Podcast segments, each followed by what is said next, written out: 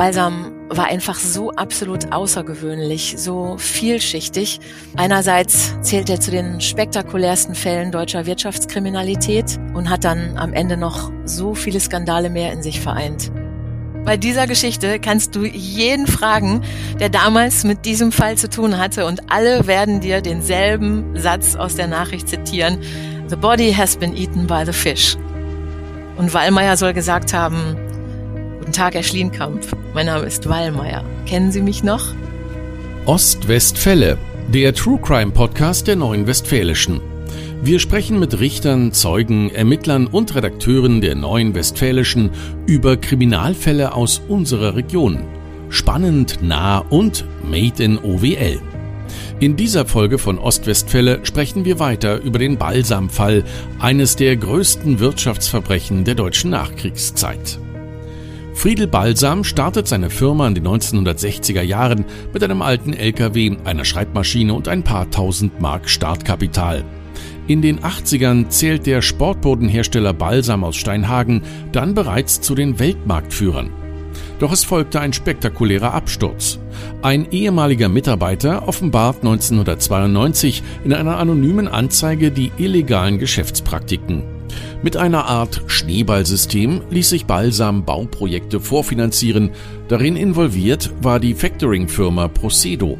45 Banken waren am Ende Gläubiger, ein Betrug in Milliardenhöhe. Da die Staatsanwaltschaft zunächst nicht aktiv wird, forscht der Kommissar Karl-Heinz Wallmeier zunächst auf eigene Faust weiter. Als die Presse im Juni 1994 enthüllt, dass die Balsam AG eigentlich seit Jahren im großen Stil betrügt, wird kurz daraufhin der Firmenvorstand verhaftet. Nach langer Vorbereitungszeit beginnt 1996 der Prozess gegen den Balsam-Vorstand und weitere mutmaßliche Helfer. Als einziger Angeklagter legt der Finanzchef Klaus Schlienkamp ein Geständnis ab. Doch plötzlich nimmt der Fall eine filmreife Wendung. VoiceOver sagt dir, was auf deinem iPhone-Display passiert. VoiceOver ein. Einstellungen. So kannst du es ganz einfach durch Zuhören benutzen. Bücher. Kontakte. Kalender. Zum Öffnen doppeltippen. Frühstück mit Anna. Von 10 bis 11. Und dein Tag kann kommen. Bedienungshilfen. Es steckt mehr in einem iPhone.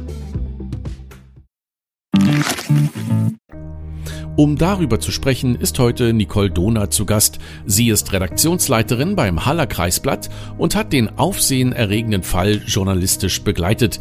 Für euch bin ich heute wieder als Ostwestfälle-Moderator mit dabei. Mein Name ist Frank Philipp und ich begrüße unseren Gast sehr herzlich. Hallo Nicole. Hallo Frank. Was ist dir von diesem Fall besonders in Erinnerung geblieben? Oh, es gibt ganz viele Erinnerungen. Ähm, und in der Vorbereitung unseres Podcasts hier, äh, da kamen nochmal eine Menge mehr Erinnerungen dazu. Balsam war einfach so absolut außergewöhnlich, so vielschichtig. Einerseits zählt er zu den spektakulärsten Fällen deutscher Wirtschaftskriminalität und hat dann am Ende noch so viele Skandale mehr in sich vereint.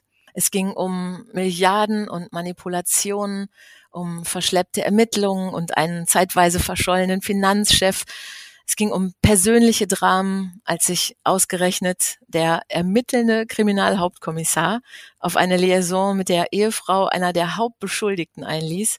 Und letztlich weitete sich Balsam sogar zur politischen Affäre aus. Ja, und ich war damals Mitte 20, hatte in dem Beruf noch nicht allzu viele Erfahrungen gesammelt.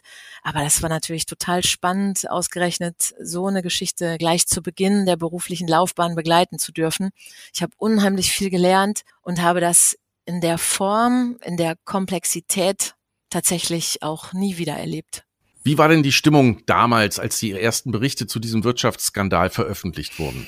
Ja, also ab dem Zeitpunkt, da das ZDF in seiner Sendung Frontal den Skandal öffentlich gemacht hatte, das war am 31. Mai 1994, ein Dienstagabend, da war die Stimmung maximal angespannt, überall, bei allen Beteiligten. Frontal hatte den Namen Balsam damals zwar nicht genannt, sondern es war erstmal nur von einem ostwestfälischen Sportbodenhersteller die Rede, aber am nächsten Morgen in der Redaktion, da gab es schon so eine hektische Betriebsamkeit und der Beitrag war einfach das Gesprächsthema. Die Kollegen bei uns waren sich einig, dass es sich eigentlich nur um Balsam handeln kann, also um ein Unternehmen aus Steinhagen und damit aus einem der Orte, aus denen wir täglich berichteten. Ja, und da war klar, wir sind jetzt dabei. Das Ganze war ja Mitte der 90er Jahre. Das Internet lernte erst so langsam laufen und zu dem Zeitpunkt, glaube ich, war eine ISDN-Leitung schon der höchste Standard, damit mehrere Leute mal gleichzeitig telefonieren konnten. Vieles, was heute selbstverständlich ist, das gab es damals noch gar nicht. Nun gab es damals noch keine Mediathek. Wir konnten uns den Beitrag also nicht nochmal in Ruhe angucken, sondern haben schon, also so schon unter Zeitdruck zusammengetragen, äh, wer was verstanden hatte, wie die Betrugsmaschine funktioniert haben soll. Und was deutlich wurde, wenn das wahr ist, was hier behauptet wurde, dann kommt da was ganz Großes auf uns zu, ohne auch nur annähernd zu wissen, was tatsächlich alles folgen sollte. Aber entsprechend war die Stimmung bei uns. Ja, und wir haben dann überlegt, wen wir kennen, der bei Balsam arbeitet oder der eine Verbindung zum Unternehmen hat und dann irgendwie versucht, übers Festnetz oder per Fax Kontakt aufzunehmen. Aber ganz gleich, wen wir überhaupt erreichen konnten, ob das Mitarbeiter waren, der Bürgermeister, der Gemeindedirektor oder überhaupt Menschen im Ort, überall herrschte Aufregung, Unsicherheit, Angst aber ebenso auch Ungläubigkeit. Und am Nachmittag hatten wir dann Kontakt mit den Kollegen aus der Wirtschaftsredaktion der Neuen Westfälischen und tauschten uns aus. Die Chefredaktion der NW hatte dann entschieden, am nächsten Tag mit der Geschichte die Politik Seite 1 aufzumachen, unter Nennung der Namen. Zu dem Zeitpunkt wurden die Vorwürfe seitens der Balsam AG noch bestritten.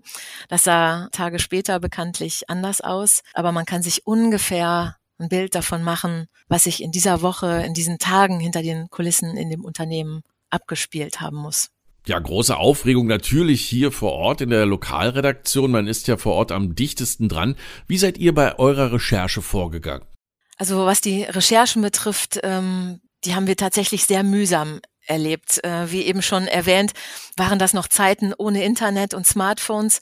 Man konnte also nicht mal eben googeln, wie groß das Unternehmen ist, welche Standorte es gibt, wie viele Mitarbeiterinnen und Mitarbeiter Balsam hatte oder wie hoch der Umsatz war. Du musstest alle Zahlen und Daten aus Broschüren oder früheren Berichterstattungen erstmal raussuchen. Wenn es dann zum Beispiel um Fachbegriffe ging, wie das Factoring, da brauchtest du jemanden, der dir das erklärt. Aber welche Kontakte hatte man damals und in dem Alter? Und wenn du dann mal Bekannte aufgetan hattest, vielleicht auch aus dem Freundeskreis der Eltern, die Banker oder Rechtsanwälte waren, dann konntest du die natürlich auch nicht mit jeder Frage anrufen.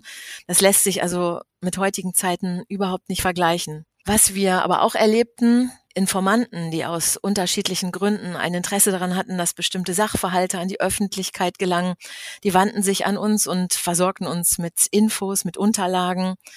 Manchmal kamen wir auch in die Redaktion und in der Post lagen Umschläge anonym und wir erhielten Protokolle, Hintergrundinformationen und so tasteten wir uns Schritt für Schritt vor und drangen immer tiefer in die Materie ein.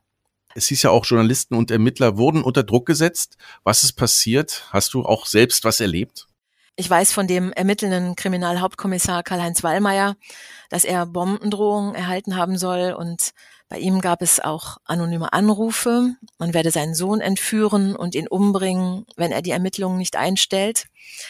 Und was mich betrifft, so wurde während der Zeit der Recherchen 18 Mal mein Auto aufgebrochen. Einmal hatte man Reifen zerstochen und es war offensichtlich, dass sich jemand, also außen am Haus, an meinem privaten Festnetzanschluss zu schaffen gemacht hatte. Das waren ja so diese Dosen, die außen am Haus saßen und äh, die war aufgebrochen. Auffällig dabei war, wenn es um die Aufbrüche in meinem Auto geht, ähm, es fehlten nie irgendwelche Klamotten, die bei mir meistens im Auto lagen, sondern es wurden Blöcke geklaut oder das abgeschlossene Handschuhfach war geknackt und durchwühlt. Unglaublich. Konnte man feststellen, wer das Auto da aufgebrochen hat? Ich nehme an, du hast Anzeige erstattet. Ist dabei was rausgekommen? Ja, anfangs dachte ich noch, gut, dein Auto wurde aufgebrochen. Das ist ärgerlich, aber passiert. Als sich die Fälle dann häuften, bin ich auf Drängen meiner Familie und auf Rat meines damaligen Chefs dann doch mal zur Polizei und habe Anzeige erstattet, ja. Und bei aller Zurückhaltung zumindest den Verdacht geäußert, dass ich da einen Zusammenhang zwischen den Recherchen und den Taten vermute.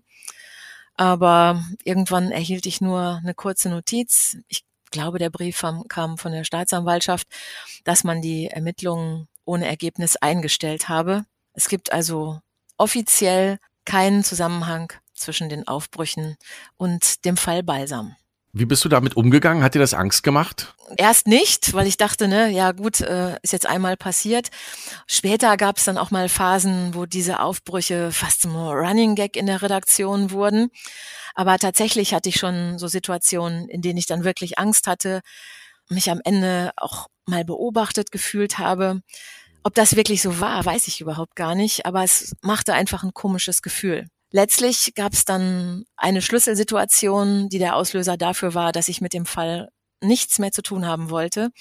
Und zwar kontaktierte mich, oh, das war schon eine ganze Weile nach Bekanntwerden der Balsam-Affäre, ein Mann, der mir berichtete, er hätte früher bei Balsam gearbeitet und er wisse, dass es noch um viel mehr gehe als bislang bekannt, nämlich um Mord. Angeblich hatte eine Person im Nahen Osten bereits vor Jahren die Luftgeschäfte von Balsam enttarnt und einen der Manager erpresst und angeblich soll man ihn daraufhin liquidiert haben. Naja, und der Mann sagte dann, Sie müssen das unbedingt schreiben. Äh, Sie kratzen bislang immer noch nur an der Oberfläche. Ich sagte dann zu ihm, dass wir diese Geschichte in keinem Fall einfach so veröffentlichen würden. Anders würde es aussehen, wenn er mit seinen Behauptungen zur Polizei oder zur Staatsanwaltschaft ginge, Anzeige erstattet und man dann ermittelt. Und dann schaute er mich an und sagte, wenn ich das mache, dann bin ich morgen ein toter Mann. Und das war dann für mich so der Punkt, wo ich gesagt habe, so, hier bin ich jetzt raus, in diesem Fall unternehme ich gar nichts mehr. Das wird mir hier zu groß, zu heiß. Da sollen sich andere drum kümmern. Also um auf den Anfang deiner Frage zu kommen, da hatte ich dann wirklich so viel Angst. Da bin ich ausgestiegen. Der Fall ist aber ähm, ja doch irgendwann aufgeklärt worden, zu einem Großteil auch der Polizei zu verdanken. Kommissar Karl-Heinz Wallmeier spielte eine große Rolle. Was wissen wir über ihn? Wie hat er den Fall vorangetrieben?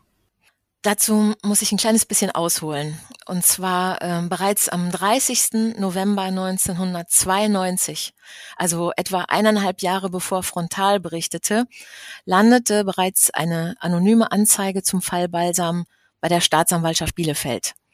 Polizeibeamte hatten damals die Unterlagen aus einem Schließfach am, am Bahnhof rausgenommen und beigefügt war ein Ordner mit Belegen. Ganz dramatisch waren damals so die einleitenden Worte. Da hieß es, wie bei Terrorbanden von links und rechts bildet der Vorstand der Balsam AG meines Erachtens eine kriminelle Vereinigung. Man ist hier selbst vor körperlichen Angriffen nicht mehr sicher. Naja, und in dem Material fanden sich Adressen von passenden Ansprechpartnern, detaillierte Beschreibungen, wo weiteres belastendes Material zu finden war. Sogar der Standort des wichtigsten Computers wurde benannt. Also dieser Oberstaatsanwalt Schmiedeskamp, der dafür zuständig war, der bekam diesen Fall praktisch auf dem Silbertablett serviert. Aber nach einer internen Besprechung von Staatsanwaltschaft und Finanzverwaltung ich glaube, das war im Dezember, also zwei, drei, vier Wochen später, stellte er lediglich fest, die Behauptungen sind unschlüssig und bieten keine Anhaltspunkte für das Vorliegen einer strafbaren Handlung. Und da kam Wallmeier ins Spiel, denn der wollte dieses Verhalten nicht akzeptieren und ermittelte. Vom Typ her muss man ihn sich so vorstellen, sehr akribisch, sehr ehrgeizig auf eigene Faust. Er fand den Verfasser der anonymen Anzeige, er traf sich mit ihm, er ermittelte sogar in seinem Urlaub und fuhr nach Frankreich, entdeckte dort, dass es angebliche Sportstätten überhaupt gar nicht gab. Nur seine Aufzeichnungen, die wollte man nicht lesen, die wollte man nicht hören, ihn wollte man nicht anhören. Ja, und so schraubte sich die Geschichte immer höher und höher. Aber es war ganz klar, dieser Mann brannte und ja, Balsam war der Fall seines Lebens. Was meinst du, warum hat der Staatsanwalt Jost Schmiedeskamp äh, Kommissar Wallmeier nicht ernst genommen damals? Ja, nicht nur Wallmeier nicht, sondern schon vorher die Anzeige nicht. Ne? Letztlich kann ich es nicht genau sagen. Laut Wallmeier soll das Verhältnis zwischen der Schwerpunktstaatsanwaltschaft und der Polizei angespannt gewesen sein. Wallmeier sprach später mal von Arroganz, Ignoranz, Ehemalige Steuerfahnder sagten beim Parlamentarischen Untersuchungsausschuss später aus, Schmiedeskamp hätte mehrere Fälle abgelehnt, weil sie ihm offenbar zu klein erschienen. Und Gerd Bönning, Oberstaatsanwalt aus Köln, der genau diesen Aspekt später mal untersuchen sollte und dazu einen Sonderbericht verfasst hatte, mutmaßte, dass die Staatsanwaltschaft ähm, die Hinweise der anonymen Anzeige vielleicht auch nicht richtig verstanden hatte. In jedem Fall sei es allerdings eine Fehleinschätzung gewesen. Ein brisantes Gerücht betraf ja auch die Ehefrauen von einigen der Beteiligten. Die Frau von Friedel Balsam soll angeblich eine engere Bekanntschaft mit der Ehefrau des Staatsanwalts Jost Schmiedeskamp gepflegt haben. Äh, steckt da was dahinter? Wie ist das einzuschätzen? Ist das auch so in diesem, in dieser Ablehnung? Ja, irgendwie spielt das mit rein? Ja, das Gerücht gab es und ähm, tatsächlich spielten die beiden Frauen im selben Bielefelder Verein Tennis. Aber unabhängig davon, also dass das der Grund gewesen sein sollte, dass ein Staatsanwalt in einem solchen Verfahren die Ermittlungen verweigert, also das kann ich mir nicht vorstellen. Und wenn ich mich richtig erinnere, kam auch niemand zu diesem Ergebnis. Gehen wir mal zum Gerichtsprozess. Im November 1998 passierte dann etwas Unglaubliches. Ausgerechnet der geständige Klaus Schlienkamp flüchtete, noch bevor der Prozess abgeschlossen ist. Er hinterlässt dabei noch einen Abschiedsbrief, in dem er seinen Suizid ankündigt. Und daran glaubt aber wirklich, so richtig, wirklich niemand. Warum schien dieser Abschiedsbrief etwas, sagen wir mal, unglaubwürdig? Ja, das war auch so eine Nummer. Balsam und Schlienkamp waren ja mittlerweile Freigänger und mussten nur noch zweimal pro Woche im Landgericht Bielefeld anwesend sein und dann plötzlich diese Nachricht. Unsere erste Reaktion war damals, kann nicht sein. Warum sollte sich Schlienkamp jetzt das Leben nehmen? Denn er war es ja gewesen, der als erster ein umfassendes Geständnis abgelegt hatte. Der war vermeintlich auf gutem Weg. Das machte irgendwie überhaupt keinen Sinn. Ja, und dann wurde sein Auto in Cuxhaven gefunden die Kripo durchsuchte daraufhin Privatwohnung und Geschäftsräume von Schlienkamp. Der hatte sich ja mittlerweile mit einer Anlagefirma selbstständig gemacht. Proforma leitete die Firma zwar seine Frau, aber er war es, der in kurzer Zeit schon wieder 1,8 Millionen Mark gesammelt hatte, um mit dem Geld zu spekulieren und die Summe bereits im Oktober 98 komplett wieder verzockt hatte. Am Ende war es so, Schlienkamp hatte vom Firmenkonto 78.000 US-Dollar abgeräumt und bei seinem Verschwinden Sommerkleidung und seine Taucherausrüstung mitgenommen. Und, was auch bekannt wurde, kurz vor seiner Flucht hatte er sich beim Hamburger Tropeninstitut nach Schutzimpfungen für bestimmte Länder erkundigt. Also für uns stand dann damals fest, der ist nicht tot. Ja, Klaus Schlienkamp war ja jetzt nicht der Erste, der sich dann ins Ausland abgesetzt hat, offensichtlich. Vor ihm flüchtete bereits der Procedo-Manager Ulrich Brandenberger in die Schweiz. Was hatte es damit auf sich gehabt? Ja, Brandenberger war Prokurist bei Procedo und er hatte die Schweizer Staatsbürgerschaft. Und für ihn war klar, die würden ihn im Falle einer Flucht nicht ausliefern. Durch seinen Anwalt ließ er dann die Nachricht verlesen, dass er das Vertrauen in die deutsche Justiz verloren habe. Der Prozess würde jetzt schon so lange dauern. Tatsächlich hatte er einfach Angst vor einer langen Haftstrafe. Und da fragt man sich doch, wie es möglich ist, dass zwei Angeklagte sich der Justiz entziehen können. Fluchtgefahr stand ja immerhin im Raum. Hätten die Behörden da nicht ja U-Haft verhängen müssen vorher, das verhindern sollen? Ja, ja und nein. Also genau aus dem Grund waren die Angeklagten ja schon relativ lange in Untersuchungshaft gewesen. Am längsten Friedel Balsam und Klaus Schlienkamp. Und ähm, ja, nach Brandenbergers Flucht hatte die Staatsanwaltschaft erneut Haftbefehle für die anderen Angeklagten gefordert. Aber das Landgericht ähm, hat das zurückgewiesen.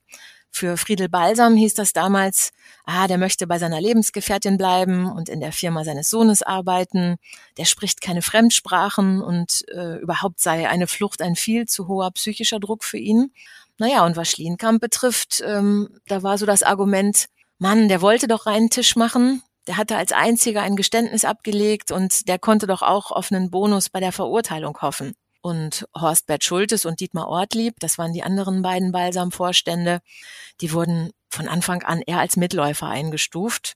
Und so kam es, dass die alle auf freiem Fuß blieben. Mhm. Mhm.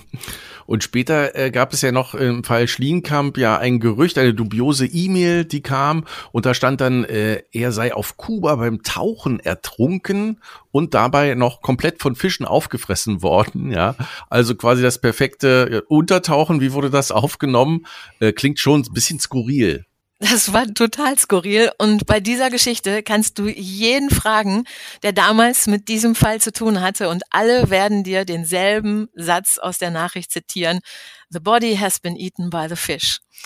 Also angeblich hatte diese Nachricht der Tauchlehrer von Klaus Schlienkamp verfasst und wollte sagen, Leute, der Mann ist ertrunken, ihr braucht ihn auch gar nicht mehr zu suchen. Sein Körper wurde von Fischen gefressen, von dem es nichts mehr übrig gibt. Die Suche einfach auf. Aber das war denn tatsächlich dermaßen drüber. Daran hat wirklich niemand mehr geglaubt. Und äh, vor allem äh, Kommissar Wallmeier hat nicht daran geglaubt, denn er geht ja nach wie vor auf die Suche, findet Klaus Schlienkamp einige Zeit später putzmunter auf den Philippinen. Wie hat Wallmeier ihn dort aufgespürt? Ja, also das war im März 2000. Zu dem Zeitpunkt war Schlienkamp schon 16 Monate auf der Flucht, wobei ihm Wallmeier die ganze Zeit auf den Fersen blieb. Wallmeier kontrollierte Passagierlisten in Richtung Karibik und Asien. Zwischenzeitlich machte er ihn wohl auf den Bahamas aus und äh, hatte einen Zugriff geplant, aber der platzte. Schlienkamp wiederum jettete mehrfach in die USA, wo Wallmeier wiederum noch altes Balsamgeld vermutete. Und dann war irgendwann klar, Schlienkamp hält sich auf den Philippinen auf, genauer gesagt auf der Insel Cebu. Und nachdem Wallmeier dann hingeflogen ist und schon zehn Tage vor Ort war, hatte er nur noch eine Herausforderung. In Cebu gab es weder ein Einwohnermeldeamt, noch hatten die Straßen Namen. Aber dieses Mal, und da war sich der akribische Ermittler so sicher, dieses Mal würde er ihn packen.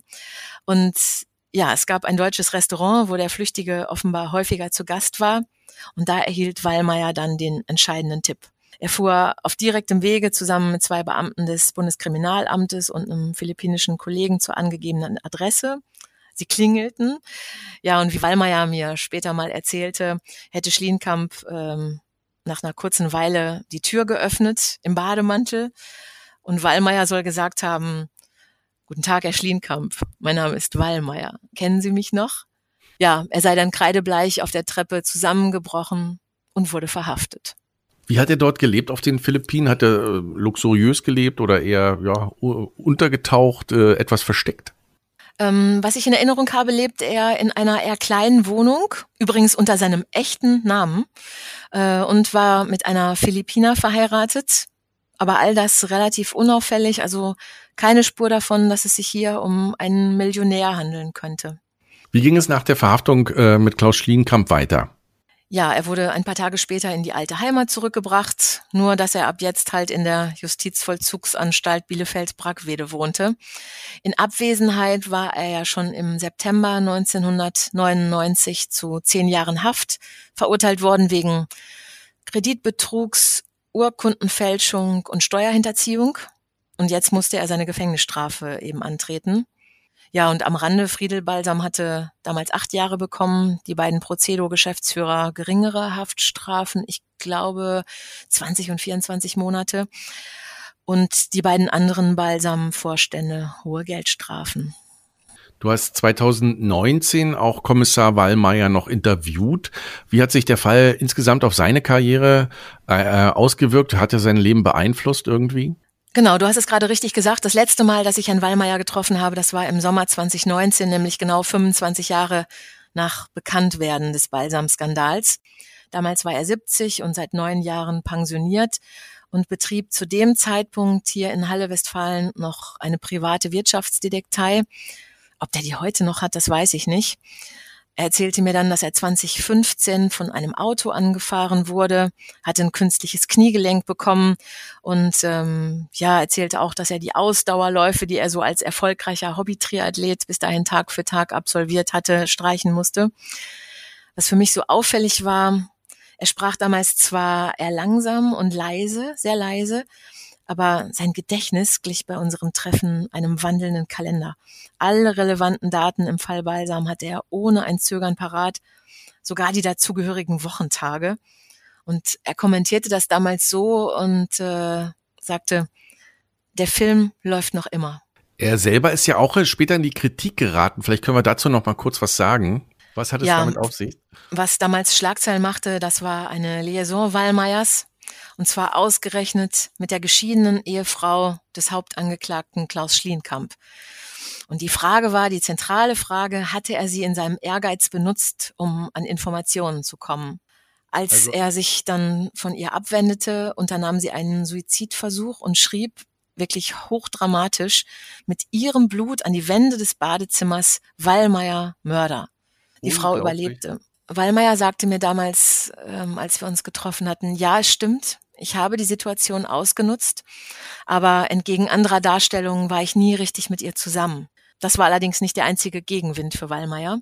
Ende 2010 gab es mehrere Strafanzeigen von Privatpersonen gegen ihn. Der Vorwurf, Wallmeier soll ohne Genehmigung als Privatdetektiv gearbeitet und dabei auf Daten zurückgegriffen haben, die ihm so während seiner Dienstzeit ähm, bekannt geworden sind. Gegen den Hauptkommissar wurde ein Disziplinarverfahren eingeleitet. Aber er sagte mir, da kam nichts bei raus und ich habe keine Straftat begangen. Was ist am Ende mit der Balsam AG passiert? Haben die Gläubiger noch ihr Geld bekommen oder sind sie dann leer ausgegangen? Ja, das ist auch sehr komplex. Die Balsam AG hatte sich ja Geld von insgesamt 50 Banken geliehen und ähm, die mussten ihre Engagements, sage ich jetzt mal, nahezu vollständig abschreiben, denn es gab ja keine nachhaltige Konkursmasse in Form von Immobilien oder Festgeldkonten. Es war eben im Wortsinne mit Luft gehandelt worden. Die 90er Jahre waren typisch dafür, dass Aufsichtsräte völlig unzureichend kontrollierten. Ja, auch für die Landesregierung NRW wurde Balsam gleich 1994 zum Problem. Was war da los? Justizminister Rolf Krumsieg hatte einerseits das Fehlverhalten der Staatsanwaltschaft Bielefeld, deren oberster Dienstherr er war, erkannt, hatte aber ein Problem damit, das auch öffentlich einzuräumen, als die Grünen im Landtag eine kleine Anfrage stellten. Denn die Procedo-Manager, die zu dem Zeitpunkt ja noch behaupteten, von den Balsam-Betrügereien nichts gewusst zu haben, drehten den Spieß um und Krumsieg sah sich plötzlich mit einer Staatshaftungsklage durch die Procedo bzw. verschiedenen Banken konfrontiert. Der Vorwurf gegenüber dem Land NRW, Verschleppung der Ermittlungen, und hätte Krumsieg aber diese Verfehlungen seiner Behörde öffentlich eingeräumt, hätte das die Chancen auf Schadensersatz erheblich erhöht. Das wäre für das Land NRW in einem finanziellen Desaster geendet. Es gab hier dann ein entsprechendes Urteil des Landgerichtes Düsseldorf und später einen Beschluss vom Oberlandesgericht Düsseldorf. Die Klage wurde abgewiesen. Eigentlich hätte Krumsieg damals zurücktreten müssen, aber das passierte nicht. Ähm, nur bei der nächsten Landtagswahl im Mai 95, also ungefähr ein halbes Jahr später, trat er dann nicht wieder an. Führte allerdings so am Rande dazu, dass die SPD, die zu dem Zeitpunkt 15 Jahre lang die absolute Mehrheit hatte, nur noch, man beachte nur noch, ähm, gut 46 Prozent bei der Wahl erreichte und die Grünen von fünf auf zehn Prozent hochploppten und es das erste Mal eine rot-grüne Koalition gab. Ja, und wie sah es vor Ort aus? Welche Auswirkungen hatte der Balsam-Skandal in Steinhagen? Ähm, Wenn es um die Finanzen geht, beziehungsweise was mit der Balsam AG am Ende passiert ist, da Balsam die fiktiven Erträge ordnungsgemäß versteuert hatte, musste die Gemeinde Steinhagen 1997 die zu Unrecht erhaltenen Gewerbesteuern an den Insolvenzverwalter erstatten. Und das waren etwa 10 Millionen Mark. Für eine kleine Kommune wie Steinhagen fiel da ein großes Rad aus dem Wagen. Ja, und 2009 wurde schließlich das Konkursverfahren über die Balsam AG eröffnet. 2014, also fünf Jahre später, wurde es aufgehoben. Und damals standen Forderungen von 1,98 Milliarden Mark einem Firmenvermögen von etwa 10 Millionen Mark gegenüber. Dabei hatten die Forderungen von Arbeitnehmern und Finanzämtern Vorrang. Darüber hinaus gab es aber etwa noch 700 weitere Gläubiger. Gibt es Hinweise, dass die Balsam-Vorstände Teile ihres Vermögens im Ausland versteckt hatten? Es gab ja auch äh, immer wurde immer wieder von der Balsam-Yacht gesprochen. Was steckt dahinter? Wird immer noch nach, sagen wir mal, verschwundenen Vermögenswerten gesucht? Also, tja, ob es diese sagenumwobene Balsamjacht gegeben hat, darüber ist viel spekuliert worden. Ich weiß es nicht, ich kann mich auch nicht erinnern, dass die, also wenn es sie überhaupt gegeben hat, jemals aufgespürt wurde. Dasselbe betrifft die Frage, ob vor der Verhaftung des Vorstandes noch Geld in großem Umfang an die Seite geschafft werden konnte. Aber ich kann mich noch an eine Sache erinnern. Und zwar hatte Klaus Schlienkamp für den frühen Abend des 6. Juni 1994 sein Geständnis in Aussicht gestellt. Und er hatte vorher noch die Möglichkeit bekommen, 740.000 Mark an seine Ex-Frau zu überweisen. Und die konnte das Geld auch noch von der Bank abholen. So, warum das noch möglich war, ähm, erschließt sich mir überhaupt nicht, kann ich auch nicht nachvollziehen. Ja, was bleibt vom Kapitel Balsam übrig? Was ist aus den Beteiligten geworden und welche Konsequenzen haben sich aus diesem Fall dann ergeben? Ja, Oberstaatsanwalt Schmiedeskamp, der war zunächst suspendiert worden, dann folgte der Übergang in den Ruhestand. Andere Staatsanwälte erhielten Verweise. Friedel Balsam saß zwei Drittel seiner Strafe ab und wurde wegen guter Führung vorzeitig entlassen. Später soll er, glaube ich, noch in der Firma seines Sohnes gearbeitet haben. Und Schlienkamp wurde 2002 in den offenen Vollzug in eine Justizvollzugsanstalt in der Eifel überführt. Aber wo die heute leben, was sie heute machen, das weiß ich nicht. Also am Ende bleibt es einfach dabei. Balsam wird immer zu den spektakulärsten Fällen deutscher Wirtschaftskriminalität gehören, mit all diesen Skandalen, die der Fall eben hervorgebracht hat. Und du hast uns das Ganze jetzt noch einmal wunderschön zusammengefasst und in Erinnerung geholt. Vielen Dank an die wilden, äh, an die Erinnerungen der wilden 90er Jahre an dieser Stelle. Vielen Dank, Nicole. Sehr gerne. Am 20. September 1999 fällt das Landgericht Bielefeld das Urteil im Wirtschaftskrimi Balsam. Firmengründer Friedel Balsam erhält acht Jahre Gefängnis in der JVA Senne.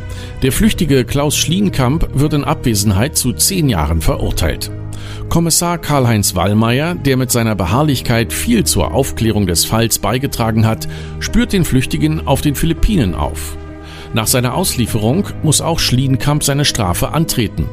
Im November 2003 wird Friedel Balsam wegen guter Führung vorzeitig aus der Haft entlassen. Er hat zu dem Zeitpunkt zwei Drittel seiner Strafe abgesessen. Weitere Angeklagte kommen mit milden Strafen davon. Die Balsam AG existiert nicht mehr. Schon 1994 meldete die Firma Konkurs an. Gerüchte über heimlich im Ausland gebunkerte Millionen und die verschwundene Balsam-Yacht halten sich bis heute. Das war eine weitere Episode von Ostwestfälle, dem True Crime Podcast der Neuen Westfälischen. Redaktion Sonja Vollmer. Weitere packende Kriminalfälle aus unserer Region auch jederzeit auf nw.de und in der NW News App in der Serie OWL Crime. Mein Name ist Frank Philipp. Bis bald.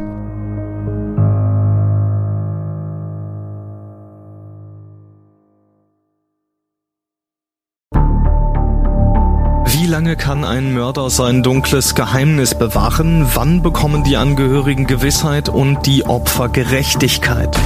Jedes Jahr werden bei der Polizei rund 100.000 Menschen als vermisst gemeldet. Drei Prozent davon, also 3000 Menschen, bleiben länger als ein Jahr verschwunden.